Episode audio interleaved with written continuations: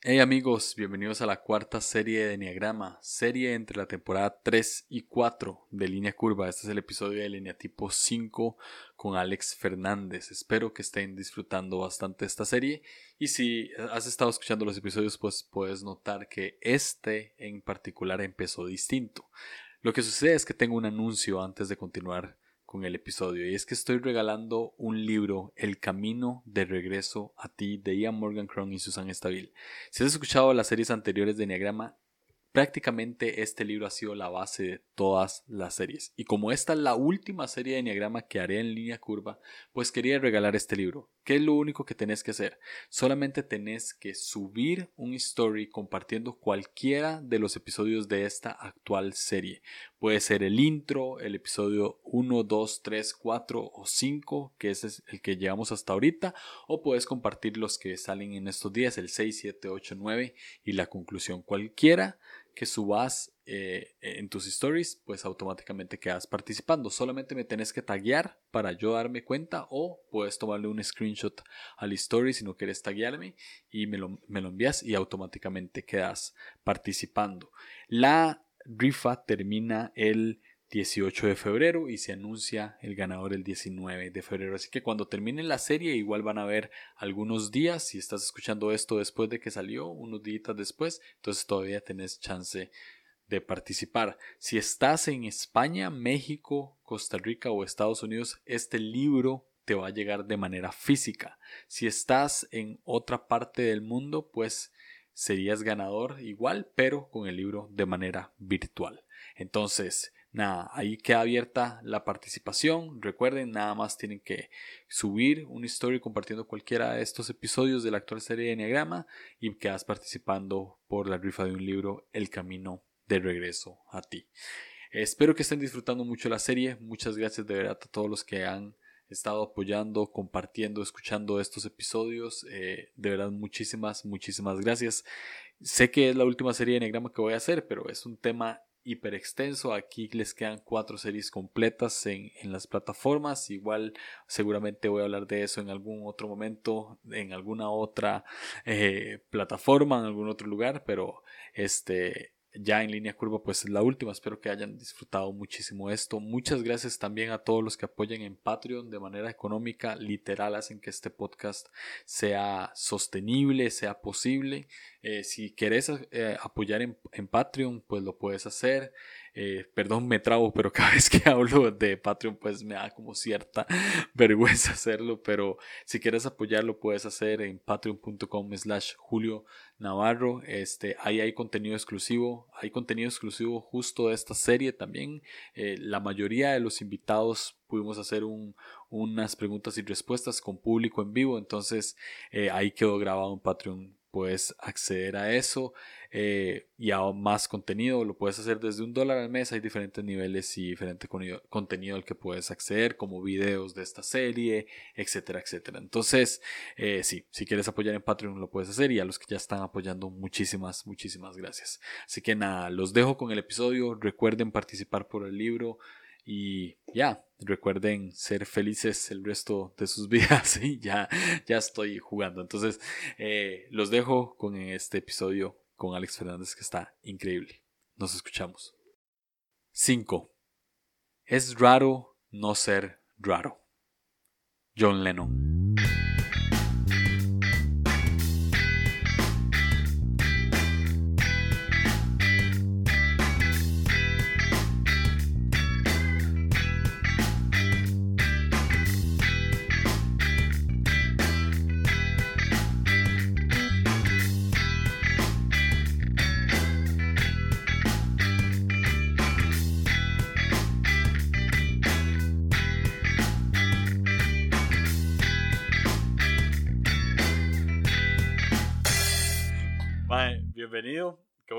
Aquí por primera vez en Línea Curva Podcast. Ya había entrevistado a su, amada esposa como tipo 2 y estaba en deuda con usted. Así que qué bueno tenerlo aquí. ¿Por qué no se presenta a los que van a escuchar este episodio cuando salga y a los que están aquí presentes? ¿Quién es Alex? Bueno, eh, mi nombre es Alexander. Eh, soy de Costa Rica porque ahora he visto que Julio es internacional Eh, mi esposa es Alma Rivera, ya estuvo en algún momento aquí en Línea Curva. Eh, soy arquitecto, eh, me gusta el deporte, tengo tres años de casado y descubrí que soy cinco hace como un año. una buena pregunta es cómo descubrió que es cinco. Madre, descubrí un día que era 5 con usted, porque estaban, era algo que yo realmente no estaba poniendo mucha atención, que usted estaba explicando sobre el enegrama. Y usted empezó a explicar, ¿verdad? Y empezó a leer un, como una descripción rápida de cada uno. Y Alma me dijo, oiga, vea, ese es usted. Y yo, ¿por qué? Así, vea, oiga, oiga. Y entonces Alma dijo, vea, dice Julio que el 5 siempre llega y dice, ustedes sabían que, y un dato random, que, la hormiga roja de Brasil, o sea, no sé, el dato más random, o, que el pez arquero puede, tiene la capacidad de cazar insectos que están a un metro de altura, y estaban hablando del problema. Entonces así descubrí que, que eran cinco, y después me puse a leer algunas cosas, y Alma me enseñó otras de, de las lecturas de ella, y descubrí por un 5. Yesaya después me lo reafirmó el día que estuvo aquí, ¿verdad? Que fue como, ven, él es 5, él se siente cómodo ahí solo sin tener que estar forzando a estar con nosotros. tira algún dato random, el último dato random que, que el, el, último dato random, no sé, es que como estoy así nervioso, no sé, el último dato random, que es que no me acuerdo el nombre del pez, es un pez que vive en, la profundidad como en pantanos, o, o, sea, en aguas no tan profundas que tiene, tenía dos, dos, dos mandíbulas, entonces, o sea, era un documental que estaban hablando de que decían que no podían sacar el brazo de un señor que estaba, que, que, que lo mordió y decían, no, no sabemos, lo habíamos cortado y todo y no podían hacerlo, pero en realidad no podían sacar el brazo porque tenía una segunda mandíbula que era todavía más fuerte. Pero se me fue el nombre, entonces, yo creo que es por el nervio, ahorita, ahorita me llega el nombre, porque sí me lo aprendí. este. raro, ¿Qué es lo que más le gusta de su personalidad? Con el tiempo, digamos, al, la pregunta que me hizo, que cuando me di cuenta que era un 5, cuando me di cuenta que yo era un 5, me di cuenta que también habían cosas que, que yo a veces me cohibía o, o, que me sentía mal porque pasara. Entonces, me gusta que yo puedo estar solo y no me siento mal. O que puedo pasar mucho, hay muchas personas que si están mucho tiempo a solas, sienten necesidades, digamos, yo puedo pasar una semana solo en mi casa, literalmente solo cuando mi esposa se ha ido de viaje y yo me siento bien, no, no. Ella dice, yo no la hago fuerte, yo sé así, pero me siento bien solo también.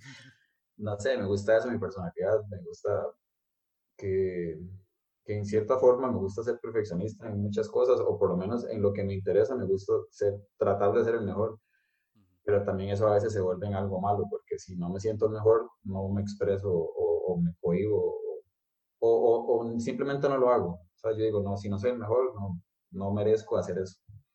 Mm, qué interesante. Eh, ¿En, ¿En, qué cosas le gusta ser el mejor? En mi trabajo. Me gusta sentir que soy el mejor o, que estoy capacitado para ser el, el, mejor. Tal vez hayan otros mejores, pero yo digo, yo sé que soy bueno entonces me gusta mi trabajo, o, no sé, como en deporte, me gusta sentir que soy bueno. El punto de ser el mejor es sentirse capaz de que lo pueda hacer. Exacto, sí, no, no es que yo me tenga que sentir como, como un ser superior, sino que yo sé que yo puedo hacer bien lo que hago. No me gusta sentir que esto es que soy capaz de hacer algo a medias. Si yo siento que soy capaz de hacer algo a medias, no lo hago. O sea, yo no le digo a alguien o no me ofrezco a alguien para una actividad que yo no me sienta completamente capacitado y que yo diga, me va a quedar bien. O sea, yo no, yo no te voy a decir, mira, te voy a hacer una paella, porque no sé, nunca he hecho una paella y me da miedo que quede mal. Al rato queda bien, pero yo digo, si queda mal, va a ser que vergüenza, ¿no? Le defraudé a Julio y yo le dije que le hacer una paella. Entonces yo no me atrevería a hacer eso. O, Julio, ya te arreglo el carro. Pues, madre, no. Por ejemplo, no me sentiría, aunque tenga algún conocimiento, si no siento que soy completamente capacitado, no lo haría. Eso es parte eh, de un tipo 5 que es una parte del tipo 5 que se llama el solucionador. Los 5 generalmente son los que solucionan problemas, ¿verdad? O sea, y hemos estado juntos como que, como que en las últimas semanas a veces nos vemos y siempre que hay un problema rápido, usted llega a solucionarlo de una u otra manera. Si sabe. Si no sabe, pues lo deja ahí. Entonces es muy interesante. Eh, generalmente son competitivos más que todo con ellos mismos en sentirse capaces de. Entonces, checa ahí. ¿Qué virtudes cree tener como Alex? Que soy muy fiel, tal vez, me siento como que soy, mi, mi, nivel de fidelidad con las personas que yo quiero es muy alto y, y siento como ese compromiso con las personas, eh, siento que soy muy discreto, mm. siento que si me comprometo con algo, es muy comprometido. Mm, eh, que, que, puedo guardar secretos, pero es parte de ser discreto. Eh, no sé qué más puede ser. Hay gente que dice que yo soy raro, porque a veces me ven como retirado en algún, algún espacio, además está viendo, porque me han retirado en un espacio, pero no sé, que yo puedo estar en un lugar caótico y puedo estar sentado en una esquina y necesariamente no estoy triste ni estoy enojado, nada más estoy como en mi lugar. Entonces siento que puedo estar en cualquier lugar y poder estar tranquilo. Pero también cuando ya me tratan de forzar algo, ya esa tranquilidad se pierde, ¿verdad? Pero siento que tengo esa habilidad de poder estar solo eh, hasta en esos espacios con multitud y que me siento como, no sé, deben haber más, pero no, no, no, recuerdo así como. La, la virtud que, hay un libro que se llama Enneagrama, una perspectiva cristiana, de un autor que se llama Richard Rohr, que es como el padre del Enneagrama eh, desde el ámbito cristiano. Y él pone que el fruto del Espíritu, o la virtud que el Espíritu Santo le da a una persona como tipo 5 es la objetividad. ¿Se considera una persona objetiva? trato, eh, realmente sí trato como cuando veo las cosas, primero verlo del lado objetivo y, y o, cuando discuto con Alma o digamos, con mi esposa o, hasta con mis papás, trato de que la gente vea eso, o sea, como dicen, es que tal persona no hizo X, X acción y yo le digo, pero ya pensaste, tal vez es que en ese momento esa persona está pasando por una situación y él tenía otra forma, o sea, no lo hizo porque quería, o sea, trato de como ver los objetivos o, por qué dicen las personas hacen las cosas, o yo trato de hacer las cosas de forma objetiva. Entonces, digamos, sí me podría sentir identificado en eso, de, de dejar la subjetividad un poco de lado. Todos tenemos algo de subjetividad siempre, pero sí podría decir que intento ver como la parte lógica de las cosas antes de ver la parte emocional. Ah, muy interesante eso. Que es, es, es, es interesante porque mucha gente se va más por las emociones, pero razonar no necesariamente es malo. O sea, es realmente una virtud. Realmente una virtud. Ah, ahora, si Jesús es un eniatipo, eh, creo que no, lo, no lograríamos encasillarlo en uno, sino encasillarlo. No, no, nunca podríamos ni siquiera encasillarlo en los nueve. Pero si hay que meterlo en uno, hay que meterlo en todos, porque Jesús tenía las cualidades de todos. O sea, Jesús es el prototipo de ser humano perfecto. Entonces, parte de nuestra personalidad viene a que estamos hechos a imagen y semejanza a Dios, entonces tenemos parte de la personalidad de Cristo tal cual. Cristo tenía cualidades de cinco. Y voy a leerle tres que menciona Richard Rohr en el libro. Y vamos comentando una por una. La primera es la distancia. Me llamó mucho la atención la palabra distancia porque generalmente uno piensa que tomar distancia o este irse solo a algún lugar o pasar tiempo en soledad es algo malo. Realmente no es algo malo. Eh, creo que lo hablaba con el tipo 2 que decíamos que, que la soledad es muy. Es, es, una cuestión muy rara porque no es ni 100% buena, pero tampoco es 100% mala, ¿verdad? Ahora, para un tipo 5 es fácil estar solo. Y no es malo que esté solo. Jesús tomaba tiempos de soledad. Entonces, ¿cuándo fue la última vez que leyó la Biblia? ¿Cuándo fue la última vez que leyó algunos evangelios? Yo llevo mucho, pero... Ah, tengo como, como, al menos un mes tengo de que no, no leo así. Estamos bien, estamos bien, estamos bien. Yo también, yo llevo más, pero... La, la, pandemia me ha pegado en esa parte. yo sé, yo sé.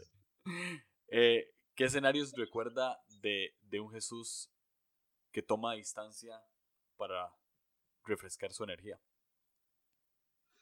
Digamos, cuando pienso en un Jesús que toma distancia, lo primero que se me viene a la mente es Jesús retirándose al desierto, o sea, ah, estando solo él en el desierto para alejarse de todo y aún así se vio tentado, ¿verdad? De todo lo que pasó, mm. pero sigue siendo distante. Algo que es interesante para mí es que que yo tome distancia no quiere decir que me sienta solo. O sea, yo puedo estar distante, porque, digamos, para mí, es tal vez algo que yo he discutido con Alma, para mí la soledad es algo distinto. O sea, la, soledad para mí no es que yo tenga a alguien al lado o no.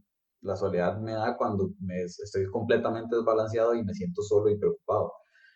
Entonces me pasan cosas así, ¿verdad? Pero el, yo siento que Jesús igual no estaba solo, pero él sí necesitaba estar distante. O sea, él, él, él tenía esa capacidad de distanciarse de las personas para buscar ese espacio para él. También se me viene a la, a la, mente un Jesús distanciándose con las personas de confianza de él antes de, o sea, cuando él dice que, que, estoy triste hasta los huesos, él se distanció solo con las personas que más confiaba para estar en ese momento y buscar ese, ese momento de él, ¿verdad? Cuando necesitaba orar. Entonces, cuando usted me pregunta en qué momento a Jesús distante, los veo en esos dos, esos son los primeros que me vienen a la mente. ¿En qué le ha ayudado la soledad? Me ha, me ha ayudado a conocerme, me ha ayudado a... En estos, o sea, he pasado varias épocas en, en Cristo, ha pasado la época que yo creo que todos pasamos, que es la época del fuego, así que... la pente, la, la pente, la pente. Sí, sí, quieres hablar a todo el mundo y quieres llevar el, mensaje y todos, oh, señor, sí, He pasado la etapa de que yo digo, ma, quiero, quiero compartir el mensaje, pero diferente. He pasado la, época fría, ¿verdad? Entonces, de, es, es como... ¿Cuál era la pregunta? ¿En qué le ha ayudado la soledad? Entonces, no, no, ya, ya, era broma. Entonces, en esa, en esa época de, de Cristo he aprendido de que antes la soledad me daba miedo, antes cuando, cuando yo me sentía solo, la sensación de estar solo, no la sensación de estar solo en un lugar, ¿verdad? Sino la sensación de estar solo me daba miedo. Ahora utilizo los, los, tiempos en los que yo me puedo sentir solo para fortalecer mi fe o para conocerme, para, para dejar de escuchar ruido, dejar de escuchar a otras personas y saber realmente, ya hablándose un poco más, más como en Cristo, ¿verdad? Saber que yo voy a estar o que estoy porque Él está conmigo, no porque otras personas yo tenga que tenerlas. Es lo mismo que cuando me dicen, Alex, pero es que usted, por, porque usted es cinco, entonces usted cree que usted todo lo tiene que hacer solo.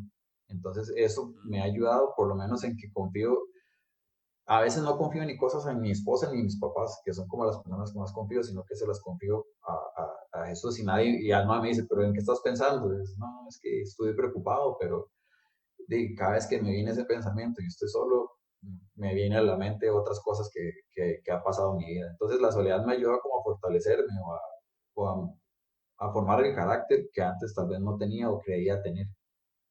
Buenísimo. Otra, otra cualidad de Cristo como cinco es la sobriedad. Ah, eso no se lo he dicho, Mae. Realmente no se lo he dicho, pero eh, conozco muy pocas personas tan integrales como usted. Oh.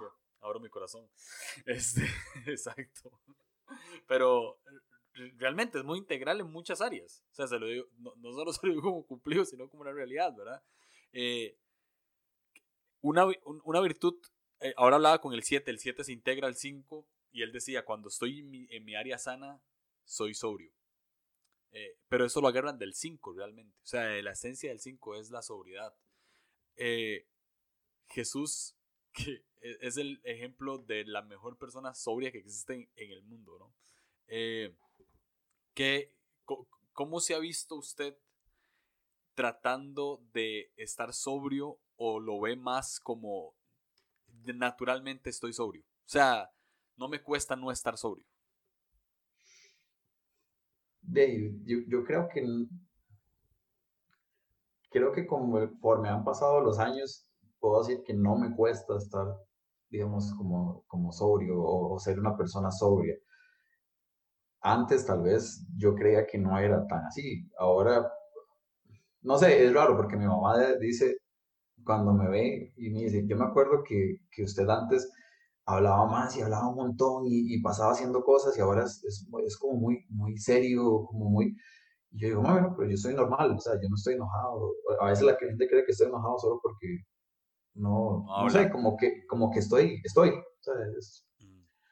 entonces, no, no, digamos, no, no sé, o sea, yo nada más soy y en, eso, en esa área nada más soy y no, no, a veces sí se me sale y ya, como en el círculo más íntimo, tal vez usted lo ha visto y ya no soy tan, tal vez tan sobrio o tan serio.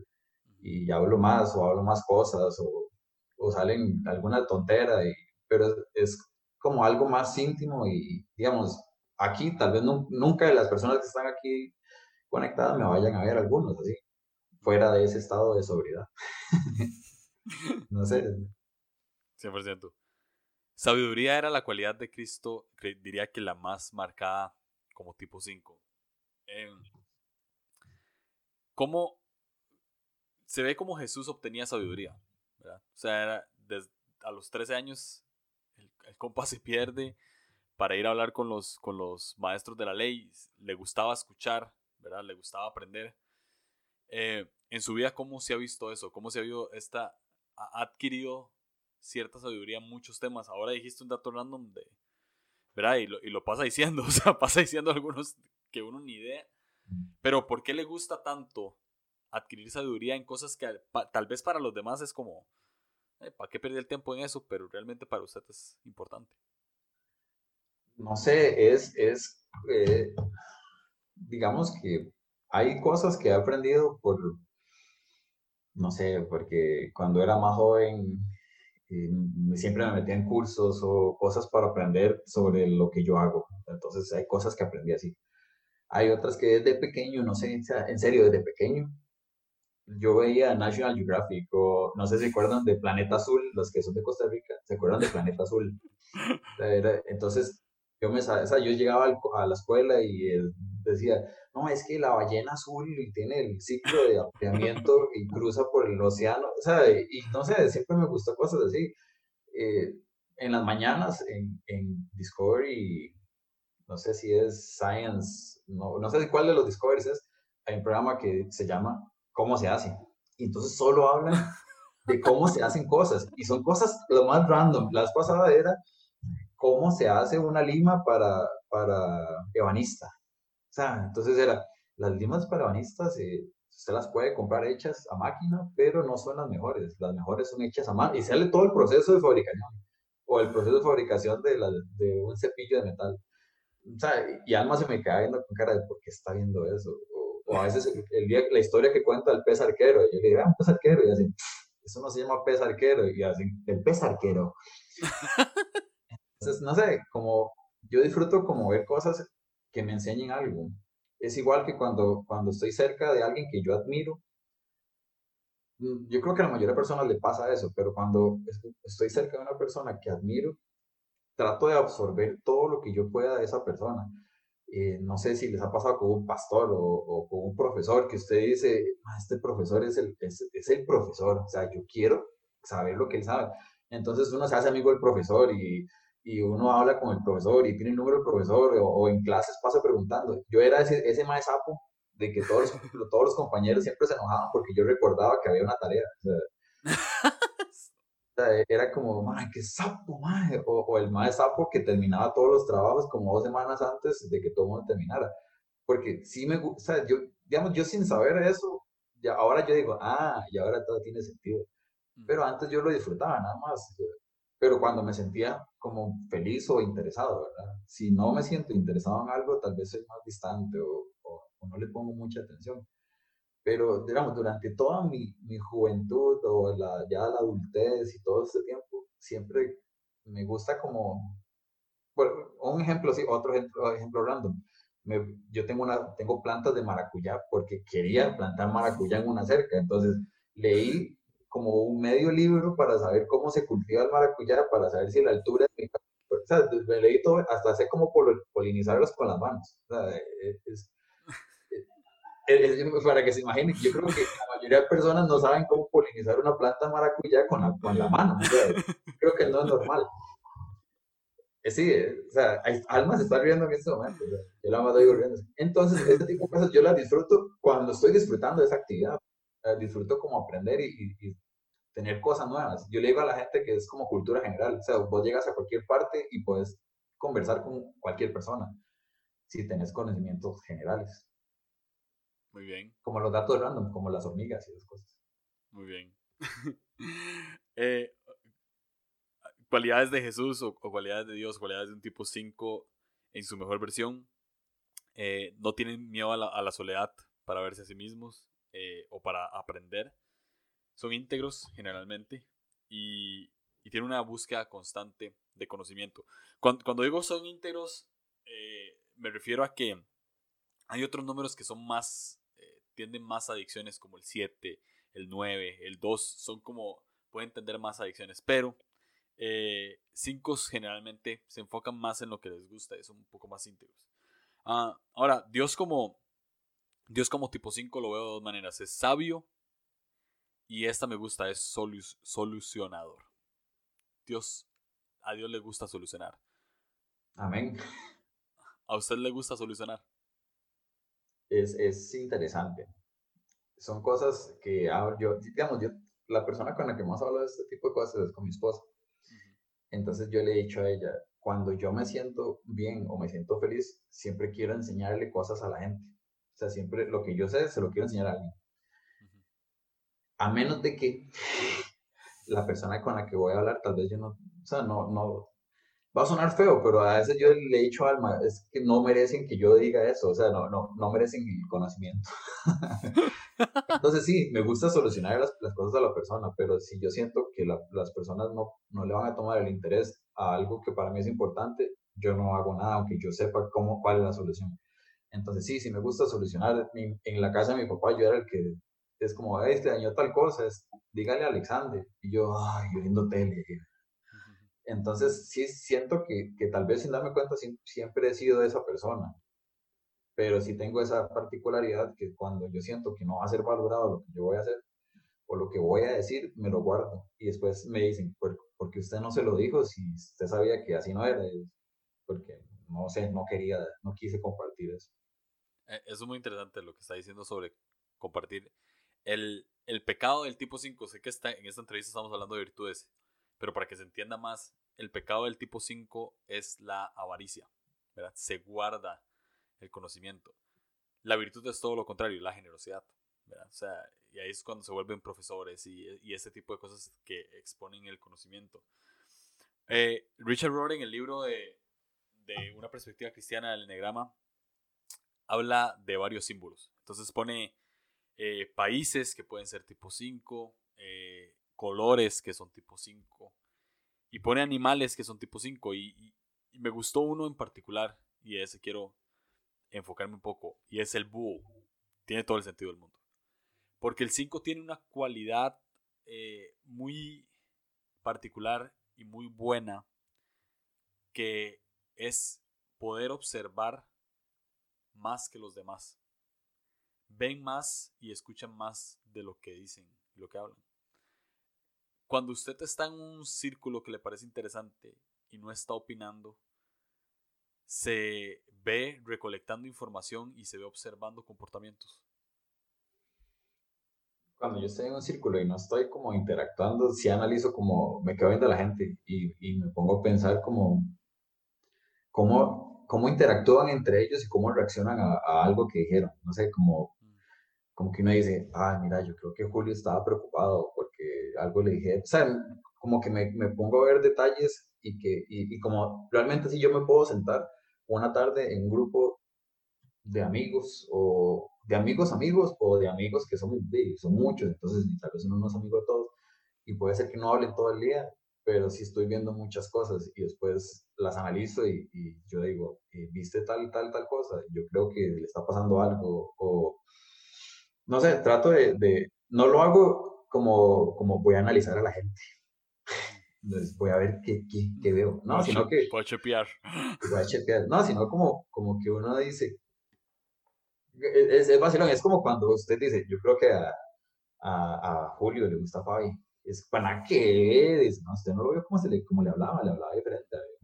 ¿Sabe? Como ese tipo de cosas, yo sí las noto, pero me doy cuenta hasta después de que noté eso, porque me dicen, nadie más se dio cuenta de que eso pasó, o sea, nadie más se da cuenta de eso. Entonces sí, sí, yo creo que, que yo me puedo sentar a, a solo observar y, y, y, ver cosas que tal vez otras personas no notan. Lo vacilón es que el, el búho observa a lo lejos o escondido. O sea, generalmente no está formando parte de, ¿verdad? No es como que está integrado, que es, que es la cualidad más que todo del 5 que logra como retraerse, está, está un poco distante incluso del círculo social para observar. Eso me parece súper interesante. Ahora, eh, lo, lo, hemos dicho en todos los episodios, para llegar a la virtud, todos eh, tenemos que pasar por cierto dolor. La mejor analogía que, que la descubrimos hoy a mediodía cuando entrevistamos al tipo 7 es que no hay resurrección sin muerte. ¿Sí? Entonces no, había, no hay virtud sin muerte. Entonces voy a leer cinco caminos a la transformación espiritual que todos cinco necesitas saber para ser cada vez más sano. Entonces vamos a leer, voy a leer uno por uno y usted y yo pues comentamos al respecto. Esto está en el libro de El Camino de Regreso a ti de Ian Morgan Cron. Permite que tus emociones surjan de forma natural y experimentalas en el momento presente y luego puedes dejarlas ir. ¿Cómo es Alex con sus emociones? Muy reservado. No, realmente no, no le muestro mis emociones a muchas personas. No, o sea, yo puedes, puedes verme feliz, pero realmente puede ser que esté muy triste muy, muy, muy triste internamente porque no, no me siento cómodo mostrándole mi corazón a la gente. Para que yo le muestre mis emociones a alguien, realmente tengo que confiar mucho en él. Y es parte de lo que te decía al inicio, es como, como mi, mi nivel de fidelidad hacia las personas es, es, muy alto. Entonces, si yo no siento ese nivel de fidelidad hacia mí, yo realmente no abro mi corazón. He aprendido de que en algún momento tengo que sentarme, detenerme me ha pasado el año pasado, creo que tuve que detenerme, tuve que ir con, con, con mi pastor y decirle, hey, me pasa esto, me, me duele esto, eh, me siento mal con esto, y, abrirme todo. Y realmente en ese momento me di cuenta, porque me dijo, no, pero no está mal que te sientas así. Lo que está mal es que nunca lo hables. Entonces me di cuenta que necesito personas a quien hablarles o a quien abrirles mi corazón pero sí me cuesta mucho. O sea, si, si me decís con cualquiera te expresas o con una persona, hay personas que conocen a alguien el mismo día y ese día les dicen todo lo que tienen, todo, o sea, le cuentan todo. Y yo siempre hago, ¿qué, les pasa? ¿Cómo hacen eso? O sea, yo, o sea, yo, yo trato con las personas que apenas conozco de tener la cooperación más superflua para no compartir mis datos personales o, o sea, y no me refiero como mi cuenta bancaria, ¿verdad? Sino como, como quién soy. O sea, yo, yo no hablo quién soy con personas que no conozco. Y es igual con mis emociones. Es para que yo le comparta las emociones a alguien, ya es porque le confío mi corazón a esa persona. Reconoce cuando estás recayendo en la mentalidad de escasez, acumulando afecto, privacidad, conocimiento, tiempo, amor, dinero, posesiones materiales o pensamientos. Le cuesta reconocer cuando está acumulando. Se están riendo. O está aquí, o Alma está en esta habitación, pero yo la oigo riendo. Ah, de, hecho, sí. No, a ver. No me cuesta reconocerlo porque aprendí de eso, o sea, porque ya he leído algunas cosas o, o, me hablan de eso, entonces yo digo, ah, estoy cayendo en esto. Pero sí me cuesta mucho eh, hasta que me dé cuenta, me cuesta mucho saber qué me está pasando. O sea, me cuesta darme cuenta de que me estoy retirando y que no quiero compartir con gente o que o, bienes materiales o conocimiento y que no comparto. Cuando, cuando, yo, de hecho hoy le estaba diciendo a Alma, cuando yo no, no me siento bien, no quiero estar con gente. O sea, no quiero, no quiero estar con gente, quiero estar con muy pocas personas. Entonces, siento que eso a veces me cuesta reconocerlo y me cuesta salir de eso como me he empezado a conocer un poco más, salgo más fácil de esa etapa y me siento menos cargado o menos pesado, como como eso que yo digo, no, esto es mío, o sea, yo no tengo por qué mis emociones abrirlas o no tengo por qué darle todo lo que yo conozco a otra persona. Pero cuando estoy ahí sí me cuesta un poco salir, o sea, hasta el momento que lo reconozco me cuesta salirme. Cuando lo reconozco y, me, y ya me doy cuenta que digo, no, no, me estoy sintiendo otra vez solo porque yo quiero estar solo. Entonces, de verdad, volviendo a lo que te dije al inicio, vuelvo primero como y digo, man, no, yo no estoy solo. Primero empezando porque no estoy solo, porque yo sé que, así la pandereta, yo sé que Cristo está conmigo y, y, todo va a estar bien.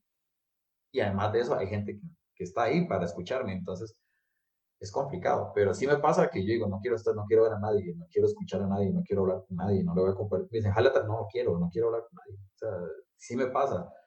Sé que no es bueno, entonces trato de salirme rápido de esa etapa porque me hace muy mal. O sea, me, me, yo, yo llegaba en, en, mis, en, mis, oraciones a decirle a, a, Cristo como, fuera, entendiendo el contexto, ¿verdad? Que es otra cosa totalmente, decirle, Cristo, me siento triste hasta, hasta mi, en todo mi ser, hasta mis huesos, porque no sé por qué estoy triste, pero me siento tan triste y me siento tan solo. Entonces me vuelvo y, y, y ahí es donde digo, hey, no estoy solo. O sea, lo primero que tengo que hacer es, le estoy diciendo a la persona que tengo que buscar que estoy solo, es como, entonces me pasaba mucho, me pasaba que yo creo que un día, los, hace poco lo estábamos hablando, de que me llenaba con otras cosas en lugar de buscar lo que realmente ocupaba para no sentirme solo.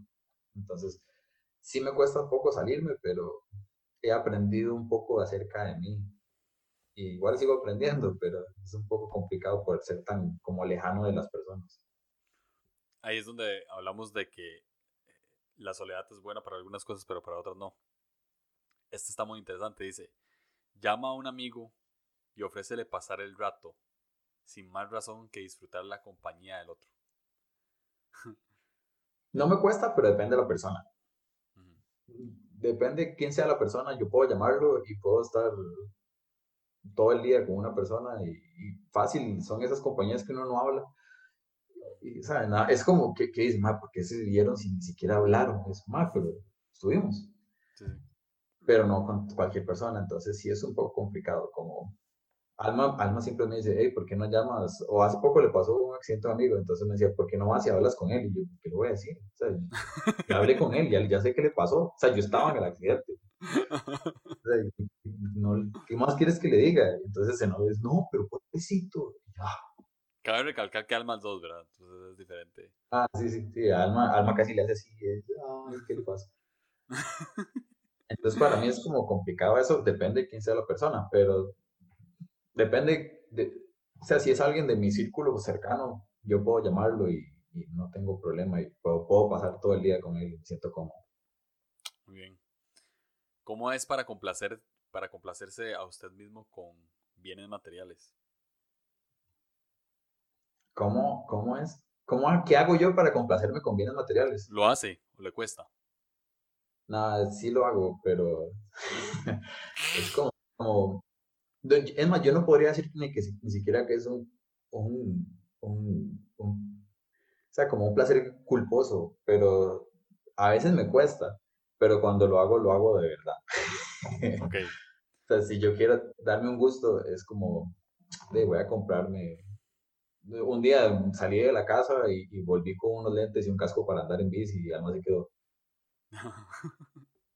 Entonces yo dije, ¿por qué se compró eso? No sé, yo quería comprarme unos, entonces me los compré. Okay. Después era, ah. Es que había una que decía, permítete tener algunas experiencias y posesiones materiales de lujo. Compra un colchón nuevo, viaja.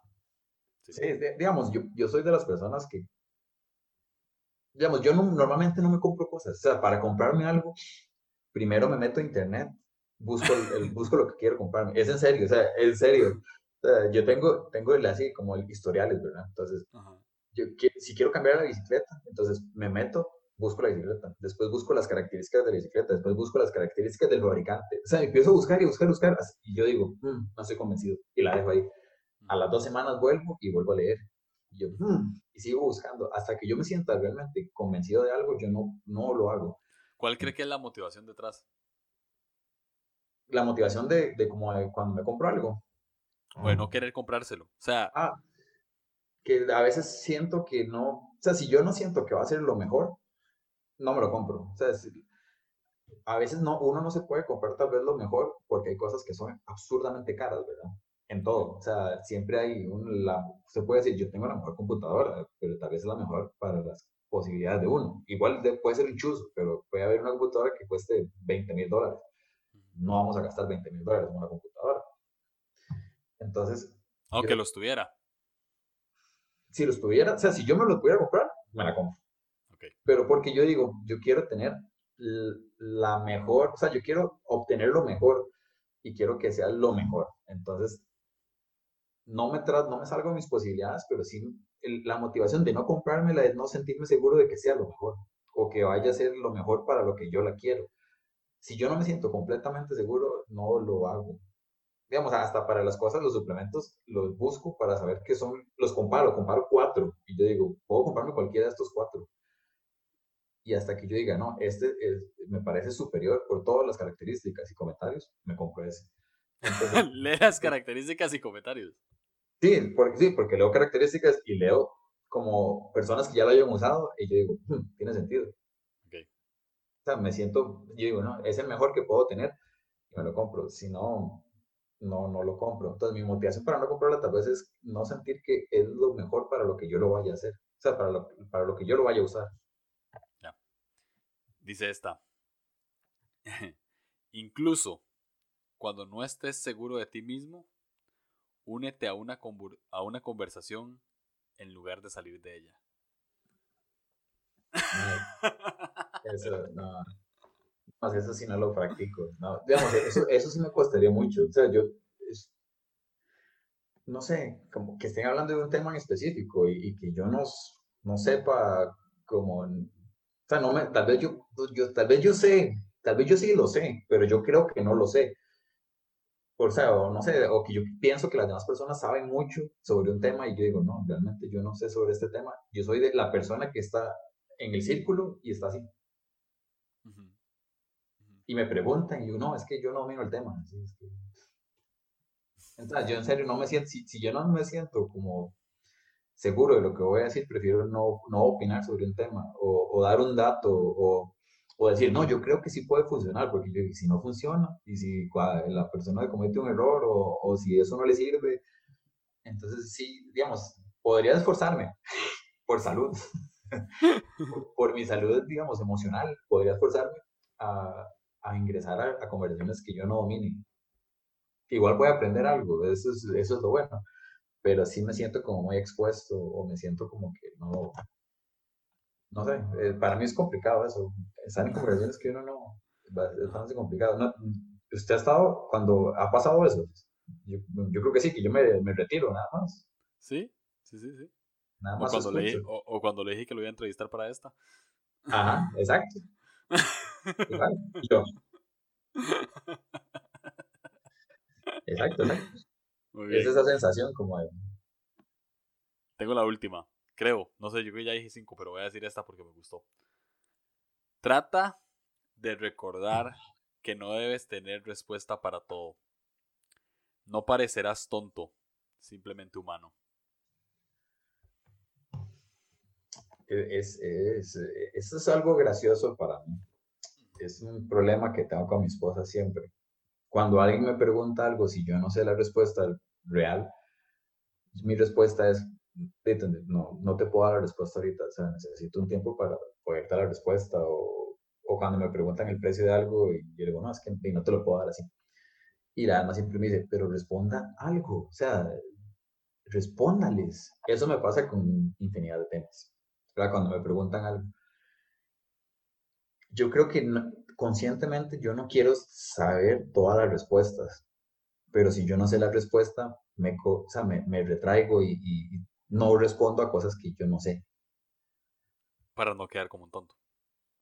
Exacto. Como para, sí, exacto. Tal vez es eso, que yo no quiero quedar expuesto como que, que así, más que bateador, o que no sabe nada. Y realmente puede ser que las demás personas no les importe. Probablemente. Puede ser que ustedes del dato digan, yo creo que no es eso.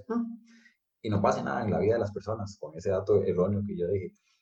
Pero yo, yo, yo le digo a Alma como, si usted dice algo que está mal, un dato que está erróneo, usted está haciendo que la persona es, caiga en un error y que ese error perdure con el tiempo. O sea, si yo te doy a vos un dato y vos me lo crees, porque si no, es que Alex, así, usted seguramente se lo va a dar a otra persona. Y entonces yo digo, usted va a hacer que, que perduren los errores solo por...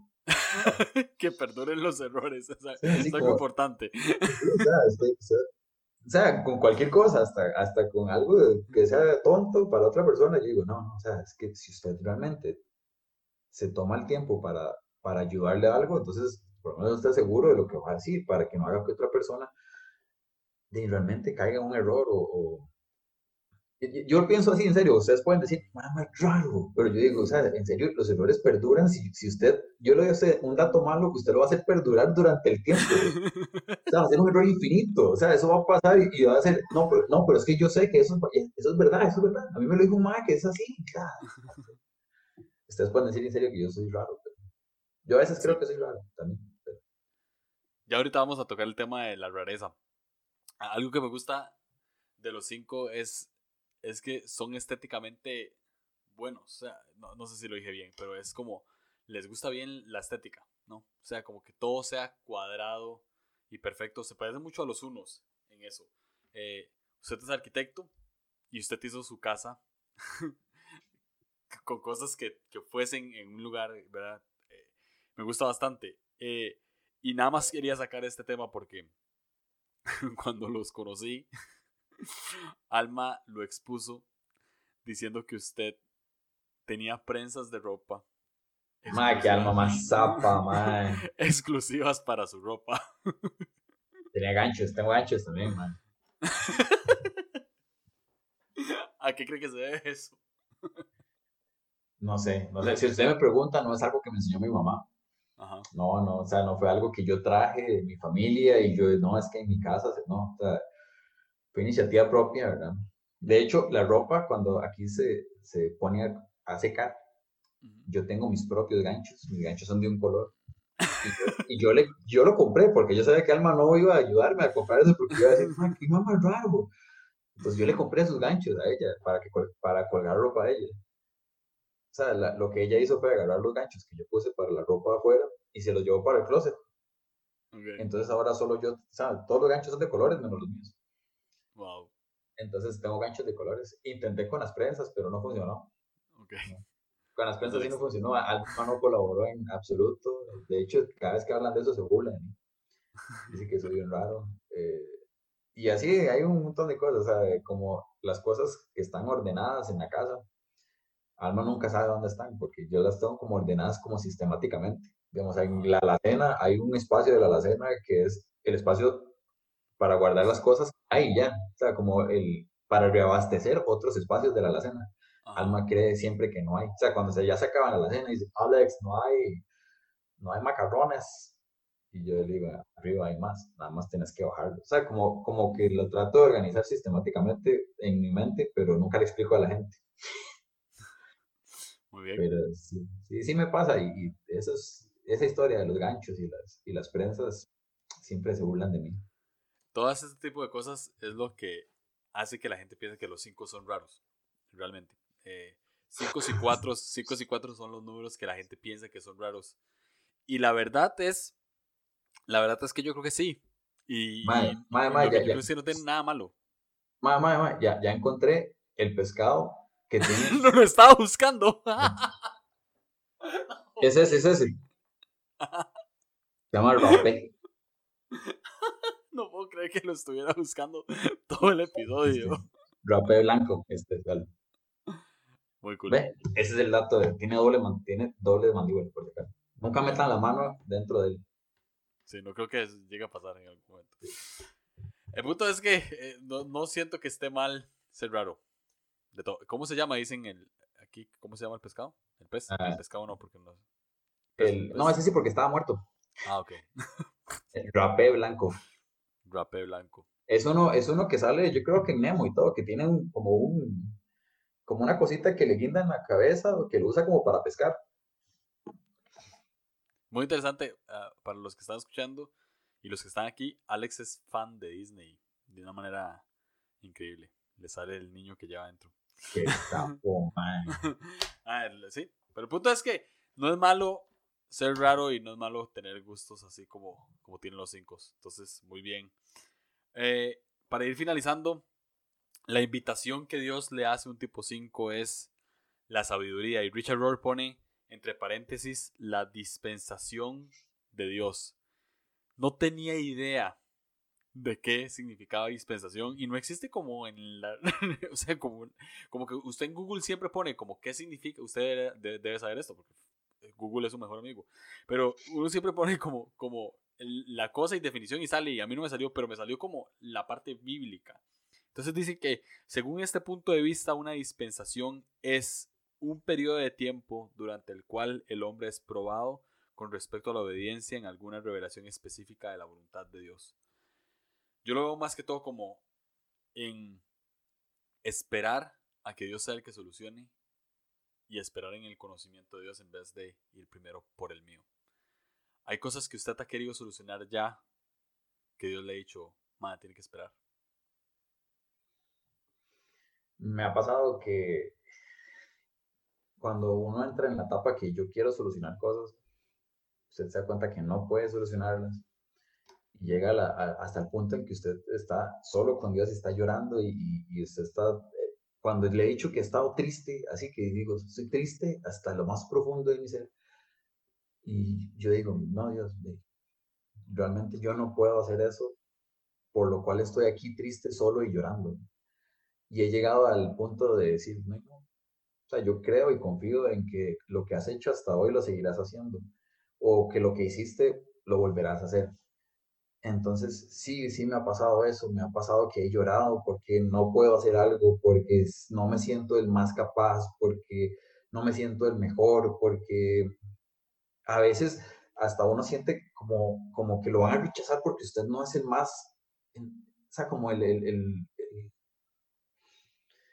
el, mejor de todos y, es algo que uno se hace en la, como en la mente porque realmente nunca pasa. Pero entonces en esas situaciones difíciles de familia, de trabajo, eh, que yo creo que todos pasamos en eso, que uno quiere, quiere ayudarle tal vez a un, familiar o, está pasando algo muy difícil en la familia y, y uno, digamos, yo en serio estaba acostumbrado a, a, poder ayudar o poder solucionar los problemas a la gente y cuando yo no he podido, he llegado a ese punto de que, o sea, usted tiene que solamente arrodillarse y decirle, no, o sea, ya entendí, Dios, ya entendí, perdón, ya entendí que lo que quieres es que, que, yo diga, no, no, Dios, yo no puedo solo, o sea, yo ocupo tu ayuda y ocupo la ayuda tal vez de otras personas para solucionar estas cosas.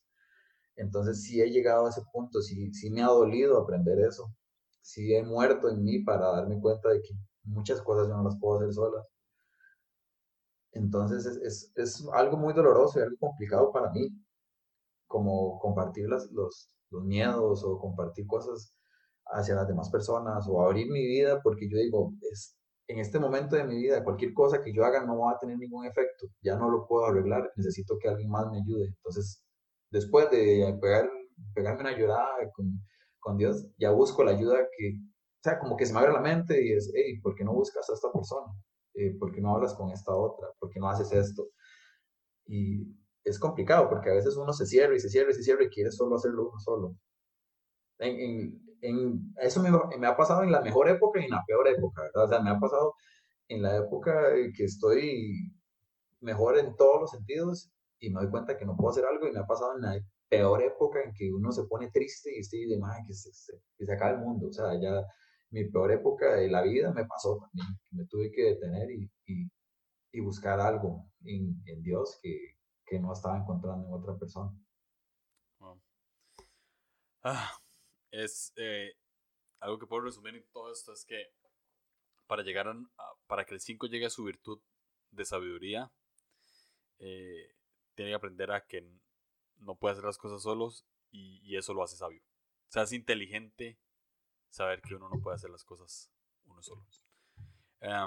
Alex, muchas gracias por estar aquí. Gracias por abrir su corazón al final, que sé que claramente no lo abrió ni al, ni al 2%, pero, pero sé que es algo difícil y, y sí, gracias por, por contestar todo esto. ¿Qué, ¿Qué palabras le podría decir a una persona tipo 5 que puede estar escuchando que se siente raro, que, que siente que, que puede hacer las cosas solo, que siente que puede solucionar todo y que sí, que tal vez se siente como usted también en sus peores momentos. ¿Qué le puede decir a esa persona que, está escuchando?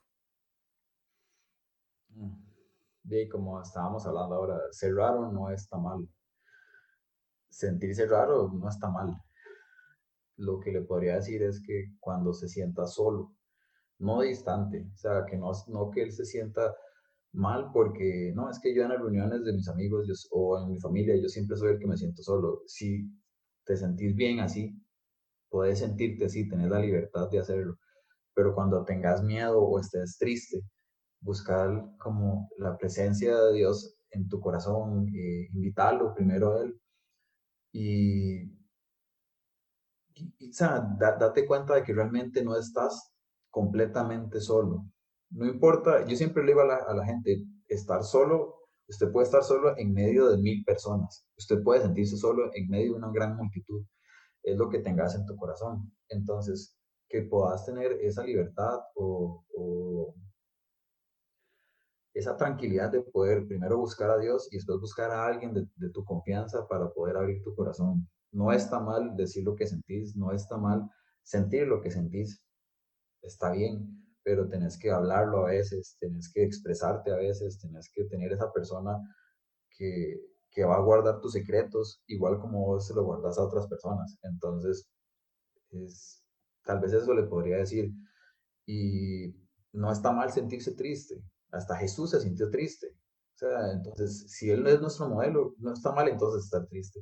Lo que está mal es que guardemos esa tristeza tan profundo que nos amargue la vida o tan profundo de que esa tristeza nos lleve a pensar en cosas más allá que ya no son de Dios, que piense como en muerte, que piense en, no sé, en drogas. O sea, es, es, ese es el problema.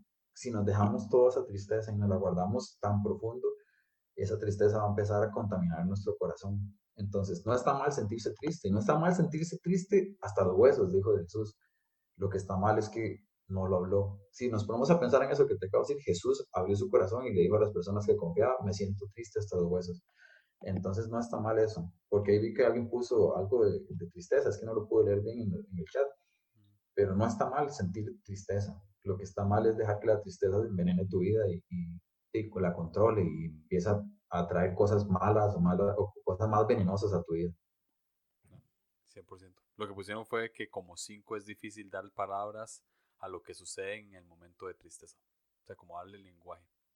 Sí, o sea, eh, lo, entiendo completamente. O sea, yo le digo a Alma, Alma me dice, ¿por qué te sentís triste? No sé. No, no sé por qué me siento triste.